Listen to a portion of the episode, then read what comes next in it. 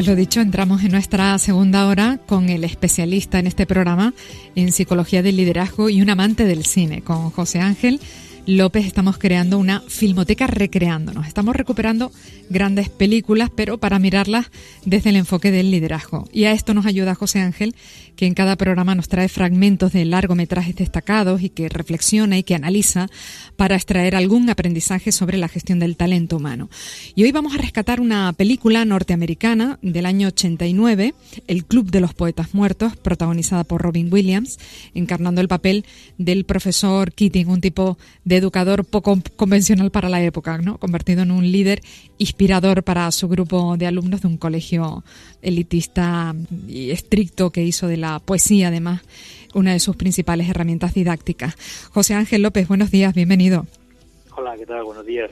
Bueno, así que vamos con el Club de los Poetas Muertos. Mm, vamos a sacarle mucha punta al Club de los Poetas Muertos. Vamos con la primera escena de hoy el inicio del curso escolar en un colegio en la que el listón se lo pone muy alto a los chicos, una escuela exclusivamente para chicos. Una ceremonia emocionante, doctor Nolan. ¿Ha tardado mucho en volver? Hola, doctor Nolan. Me alegro de verla. ¿Este es esto? El pequeño. Señor Anderson, le han puesto el listón muy alto. Su hermano fue uno de nuestros mejores alumnos. Gracias. Una preciosa ceremonia. Gracias. Me alegro de que le haya gustado. Gail, John, me alegro de volver a verle. Hola, señor Nolan. Neil, este año esperamos grandes cosas de ti. Gracias, señor. No nos decepcionará, ¿verdad? Bueno, pues eh, comienza el curso en ese colegio y se produce este diálogo. José Ángel, ¿por qué te llamó la atención esta primera escena?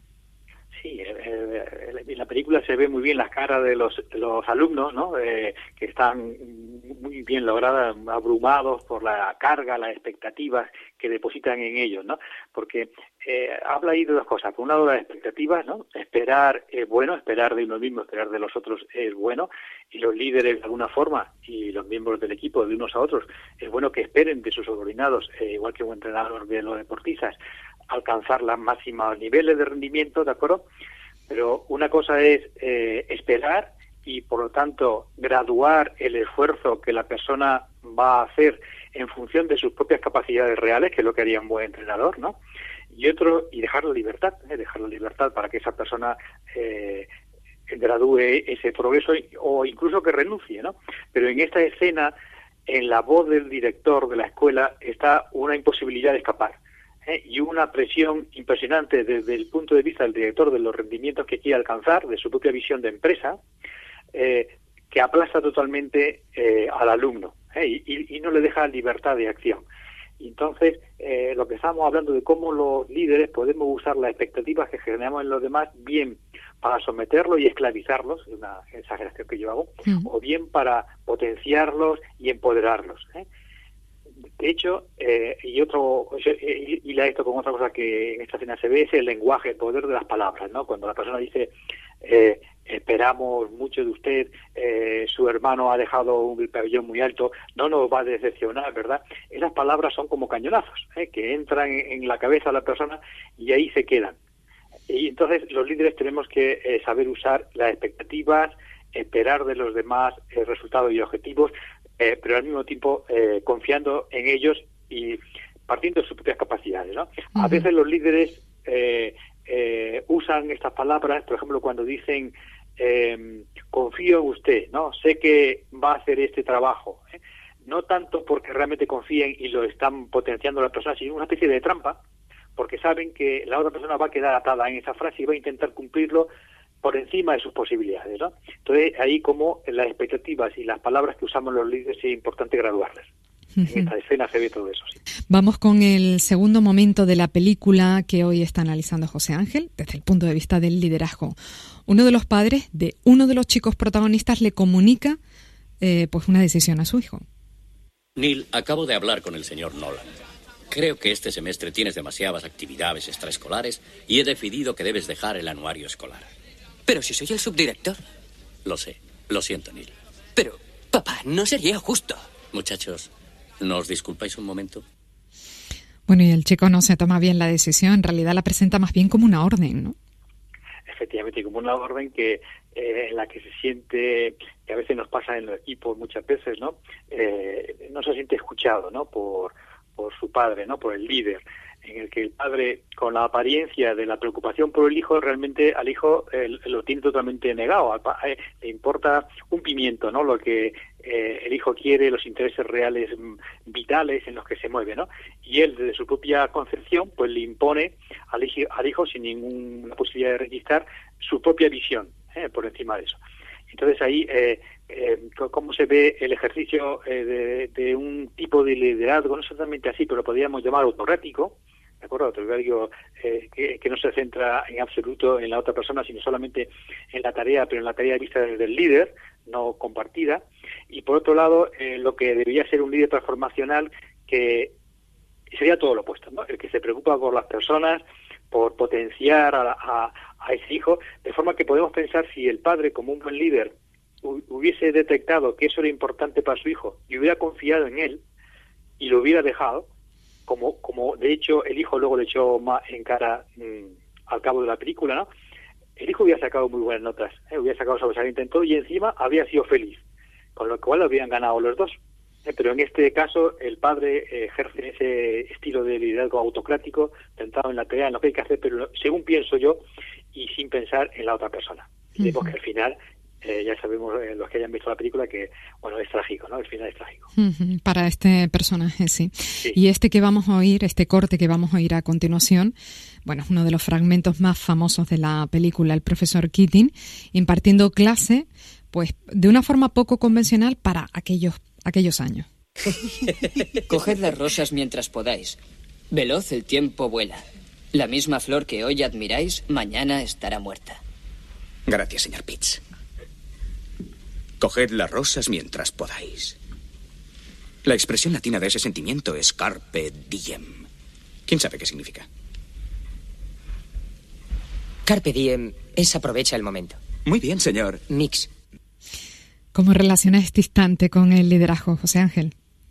Sí, en eso que, que por un lado que él dice, eh, esto que es importante, o sea, trabajar eh, y liderar no es sinónimo de pasarlo mal y sufrir. Eh, también puede ser eh, es, es, compatible con disfrutar, vivir, saborear, eh, experimentar esto que dice esta frase latina que dice aquí la película de Carpe Diem, ¿no? que es muy famosa en esta película, se repite mucho, ¿no? Uh -huh. Vivir el momento. Y, y, eso es compatible.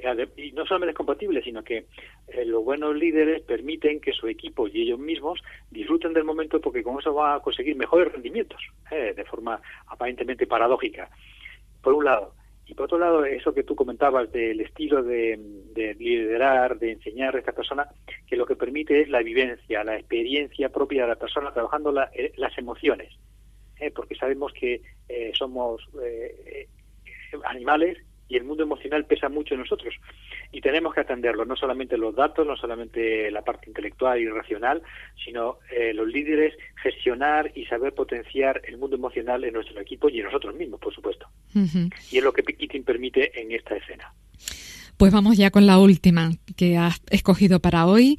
Analizamos otro momento, otro de los diálogos más populares del Club de los Poetas Muertos, también del profesor Keating impartiendo clase. Citando a Whitman, oh mi yo, oh vida de sus preguntas que vuelven, del desfile interminable de los desleales, de las ciudades llenas de necios. ¿Qué de bueno hay en estas cosas, oh mi yo, mi vida? Respuesta. Que tú estás aquí que existe la vida y la identidad, que prosigue el poderoso drama y que tú puedes contribuir con un verso, que prosigue el poderoso drama y que tú puedes contribuir con un verso. ¿Cuál será su verso? Bueno, ¿y qué reflexionas desde este momento, de esta última cuestión que podamos llevar al mundo de la gestión del talento? Sí, qué potencia, ¿no? Qué potencia, que, que se erizan los pelos, ¿no? Escuchando mm. la, el verso este, en, en, ese mensaje, tú estás aquí, ¿no? Qué, qué potencia del líder que es capaz de hacer sentir a los miembros de su equipo, por muy sencillos que sean. Yo me acuerdo ahora de una escena en un viaje a Japón de una señora bajando la escalera de un, de un estación de tren, una señora allá al fondo que eh, eh, estaba limpiando la, la, las manillas de la escalera mecánica con una pasión muy lento, muy suave, pero toda su vida estaba concentrada ahí, ¿no? Mm. Y algo muy sutil, muy eh, aparentemente pequeño, pero la, la, experiencia con la que lo vivía, ¿no? Nosotros en, en el mundo empresarial podemos hoy hablar de estas cosas, lo que se llama enriquecimiento del puesto eh, en lo que en el puesto no solamente hay tareas y objetivos que hacer, sino además los líderes una obligación que podrían tener es enriquecerlo, hacerlo atractivo, ¿no? De forma que ganamos todos, gana el trabajador que está haciendo el trabajo y gana la empresa que obtiene mejores resultados, ¿no? En, en esta en esta escena también se habla del control. ¿eh? Nosotros tenemos el control de nuestra vida, aunque a veces no, no lo creemos, a veces no, no lo ejercemos, pero efectivamente tenemos el control y, y cuando tomamos el protagonismo, estamos aquí, qué verso estamos escribiendo cada uno, ¿no? ¿Cuál será nuestro verso? Tenemos unos resultados impresionantes. Y eso es lo que intenta potenciar el líder este en esta escena y deberíamos hacerlo demás líderes en nuestro trabajo y nuestra vida normal y corriente. Por algo es una de las escenas que ha permanecido a lo largo del tiempo, ¿no? Bueno, pues José Ángel, hoy lo vamos a dejar aquí. Eh, sería como la primera parte del análisis de el Club de los Poetas Muertos, pero volveremos con una segunda parte. ¿Y con qué nos despedimos hoy? ¿Qué propone? Pues mira, quería proponer de nuevo a esta compositora tinerfeña, Sara López, ¿de acuerdo? Una una música de las muchas que ha compuesto que se llama Good Morning, que, que le puso ella letra y, interpreta igualmente, y, es también un, un buen final en concordancia con esto de que nosotros somos los protagonistas, ¿no? Eh, la letra habla de eso, del control, del, eh, de lo, bueno que hay en el en, todas las mañanas que amanece. Pues un cierre estupendo, José Ángel. Recuerden que a nuestro especialista en psicología del liderazgo le pueden encontrar en el Centro de Psicología y Salud de Canarias, en la calle Juan Pablo II, a la altura del número 15. Esto está justo por encima de la Plaza Wheeler, en Santa Cruz de Tenerife. José Ángel, gracias como siempre por el tiempo que le dedicas y por la pasión y por el cariño que le pones. Gracias. Feliz fin de semana. Gracias a vosotros. Hasta luego.